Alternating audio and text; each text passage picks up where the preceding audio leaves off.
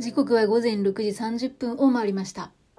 おはようございます。七種のビバ世界遺産始まります。この配信は毎日一つの世界遺産とその世界遺産からイメージする世界遺産言葉を私、七種が勝手に紹介しております。はい、今日は9月3日ですね。今日はですね、カタールの独立記念日なのだそうです。1977年のこの日、カタールがイギリスから独立したということで、えー、今日はですね、カタール国の世界遺産をご紹介しましょう。本日ご紹介するのは、アルズバラの考古遺跡です。はい、まあ、アルズバラということなんですけども、えー、まあどうですかね。アルズバラってどんな意味があるのかなと思ったんですけどちょっとあんまりねここは深掘りできませんでしたね。はい。まあそんなね遺跡があるんですけども先ほども言った通りですねカタール国にある世界遺産です。カタール国というのはペルシャ湾に接しているカタール半島のほぼ全域を領土する半島の国だそうですね、えー、周辺には UAE であったり、バーレン、クウェートなどの国々が、えー、湾岸諸国っていうんですかね、いわゆる湾岸諸国を形成しているということなんですけれども、その始まりの様子を今に伝えているのが、このアルズバラの遺跡なのだそうです。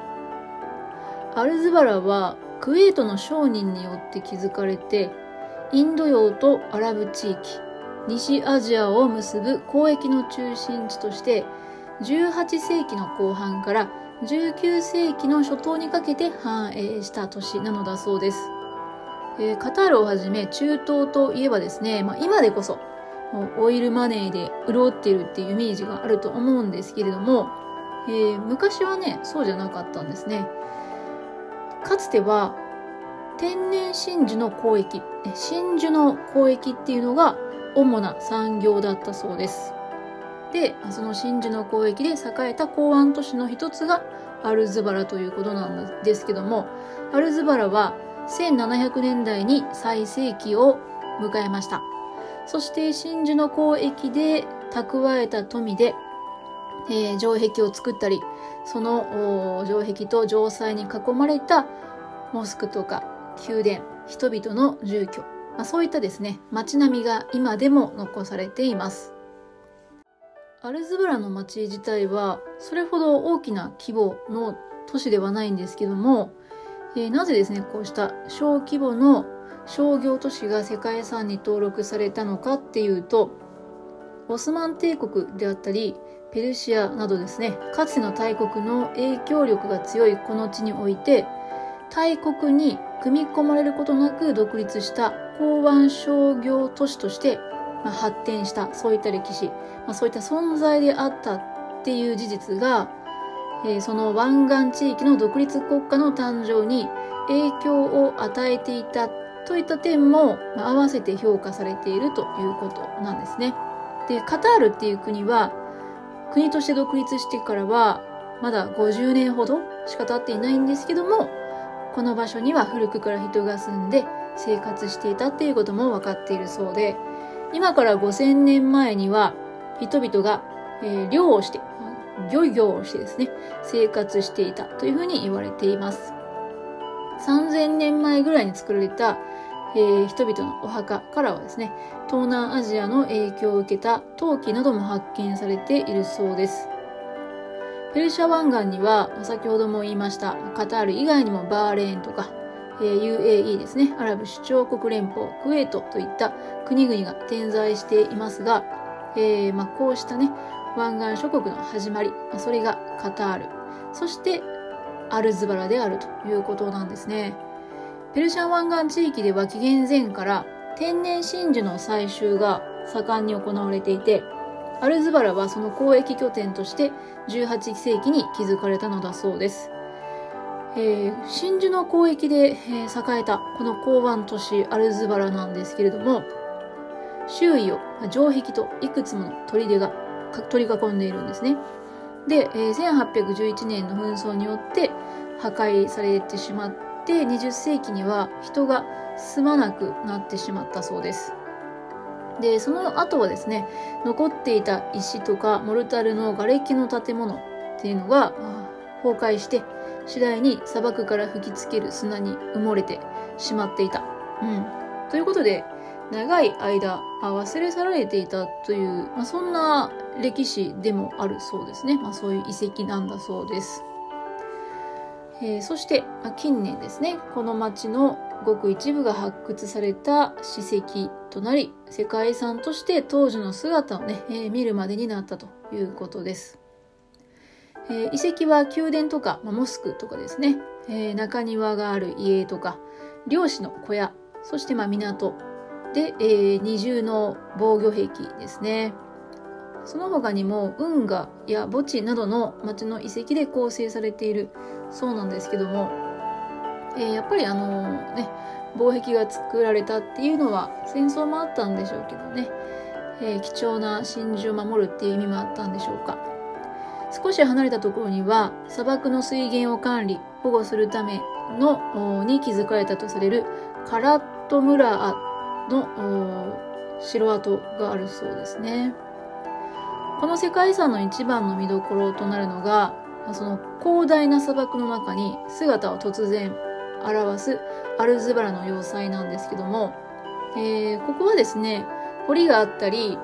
その堀に囲まれているような形跡はなく、方形の建物がポツンと立つだけだそうですね。で、都市の中心として、えー、まあ、何かしら要塞的な中心で、中心の要塞の役割を持つとしてはちょっと規模が小さいなっていうことなんですけれども、えー、かつてはこうした城、えー、がたくさん、え都市の周辺に築かれていたということで、大きな城があって、その周りに町が築かれたっていうよりは、まあ、それほど大きな規模でない小規模な城がいくつか築かれつつ、まあ、相互に補完し合っていたっていうところですね。えー、まあ、何ですかね、軍事的な力を分散させたみたいな意味合いなんでしょうか。だけど、現在は、まあ、唯一、このこじんまりとしてですね、えー、砦が、砦跡が残るのみとなってしまったということだそうです。決してですね、この場所ね、派手な、派手な観光地ではないんですよね。うんえー、ですが、まあ、このアルズバラ要塞っていうのが一応、まあ、観光のスタートっていうかね、まあ、まずは観光客が目指すスポットにはなっているそうです。でそんなアルズバラの要塞から西にまっすぐ 1.5km ほど歩くと今度はアルズバラの市街地跡に到達します。で、ここに現存している建物はなくて、えー、もう完全な遺跡になってしまっていて、街を覆っていた城壁の跡とか、都市の、えー、建物の基壇などが、えー、残っているのみだそうです。うーん、だけどやっぱりここもそんなに見どころがなさそうですね。まあそういう印象を受けるんですけれどもね。うんえー、この世界遺産というのはですね、どうなんでしょう、えー、それほどこう派手なものではないんですけども遺跡としての価値っていうのはやっぱりあの歴史を証明しているっていうところですね。で一つ目が18世紀から19世紀の初頭にかけてペルシャ湾の政治的であったり人工的な地図っていうのを塗り替えていって周辺の大国の支配を離れ栄えた小さな独立国家として発展した。で、やがて、現代の湾岸諸国を出現させた、こうしたね、えー、一連の湾岸都市の基盤の、霊障になっているっていうところが、まあ、その価値だと言われております。うん、18世紀から19世紀って言うとそんな遠い昔でもないんですよね。そこが、なんだろう、ずっと長い間埋もれたままになっていたっていうのもね、ちょっと不思議じゃないですか。ね、18世紀から19世紀程度の、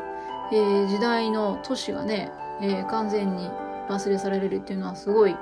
どんな背景があったのかっていうのはね、もしかしたらこの後お話できるかもしれません。えー、そして、まあ、この遺跡の価値、二つ目が、イスラム時代の初期から20世紀までこの地域の主要な沿岸都市を支えた都市交易と真珠採集の伝統の顕著な証言とみなすことができる点です。うん。なんかめちゃくちゃ曲がりくどい言い方ですね。えっと、今この解説をしているのは結構、うん、絞り出した価値、絞り出してるなっていう感じはするんですけどもね。えー、そういう古代からのね、その真珠の採集と交易、うんまあ、そういった伝統があったっていうのを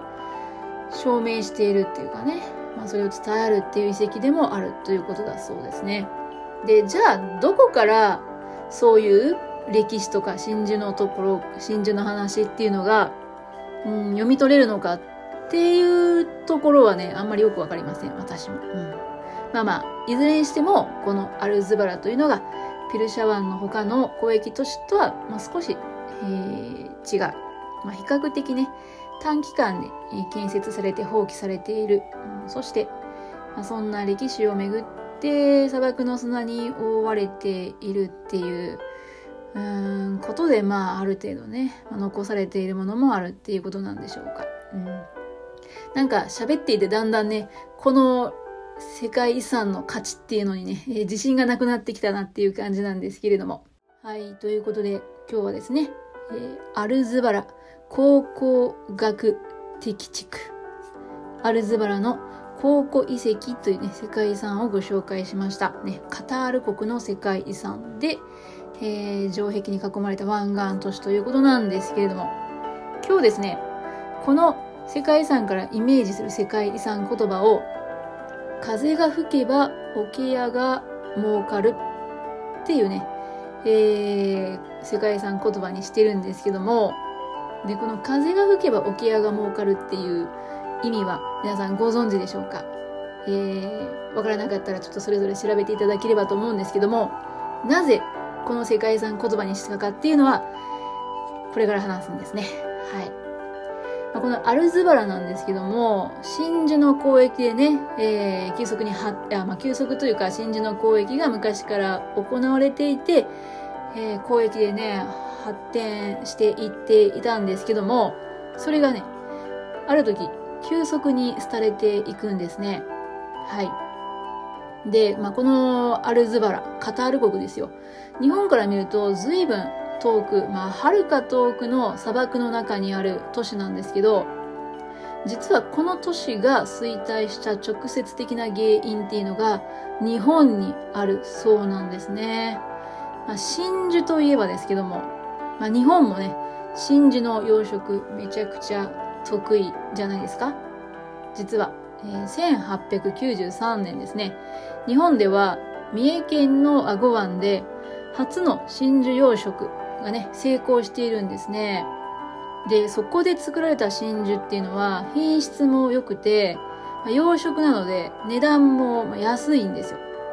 で、これが瞬く間に世界の真珠市場を席巻していったっていう風にも言われております。さすがですね。まあ日本の技術力ということなんですけども、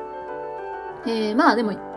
いわゆる養殖っていうところで、その価値っていうのはどうなのか。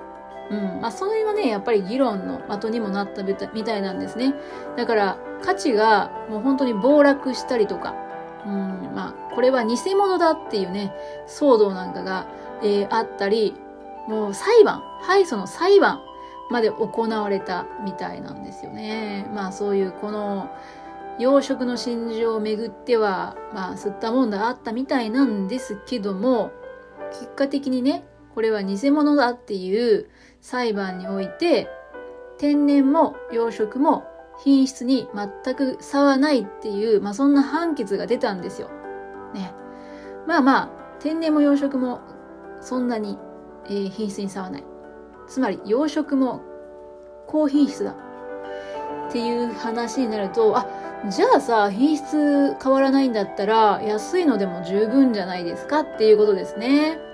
で、こうして養殖真珠の価値が高まったわけです。だからね、日本の真珠産業っていうのは、まあ、こんな経緯をたどって世界に飛躍していくわけですね。で、その裏で苦境に陥ったのが、まあ、天然の真珠でね、生計を立てていた国の人々ですよ。もう、ここまで言えばっていうことなんですけど、特に1930年代、食料自給率が低くて、真珠で稼いだ外貨で生活をしている人が多かったのが、まあ、クウェートなんですけども、まあ、クウェートにおいては世界公世界恐慌のね、時期もちょうど重なっていたみたいで、えー、っとね、本当に餓死者が出るほど大惨事となったなんていうふうに言われてます。そして、まあこのアルズバラですよ。ねだから、えアルズバラってなんでなんかある日突然砂漠に埋もれるほどなんか捨てられたのかなっていう話なんですけども、まあ、最後にね、このアルズバラの産業にインドを渡したのが、まあ、日本の真珠養殖だったっていうことなんですね。うん。まあ、これは結構ね、なんか、こう気持ちとしては複雑だなっていうことでもあるんですけどもね。まあ、はるか遠い日本でね、行われていた、まあ、素晴らしい、日本の伝統でもあるし、うん、まあ、英知とも言えるんじゃないでしょうか。えー、天然の宝石、真珠の養殖がね、まあ、うまくいった大成功したのが日本だったんですけども、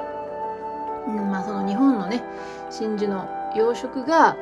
こういった他の国の歴史に大きな影響を与えたのかな。まあまあ、それ以外の理由も多分あったと思うんですけども、うん、まあ要因であるのは間違いないかなっていうことで、まあまあ、それがですね、風が吹けば沖屋が儲かるっていう話なわけですね。まあ、なんだろうな。風が吹いて沖屋が儲かるよりはもうちょっとわかりやすい道筋かなとは思うんですけども、最初に思いついたのがね、そんな世界遺産言葉でした。はい、ということで、本日もここまでお聴きいただきましてありがとうございます。では皆様素敵な一日をお過ごしくださいね。ナナシでした。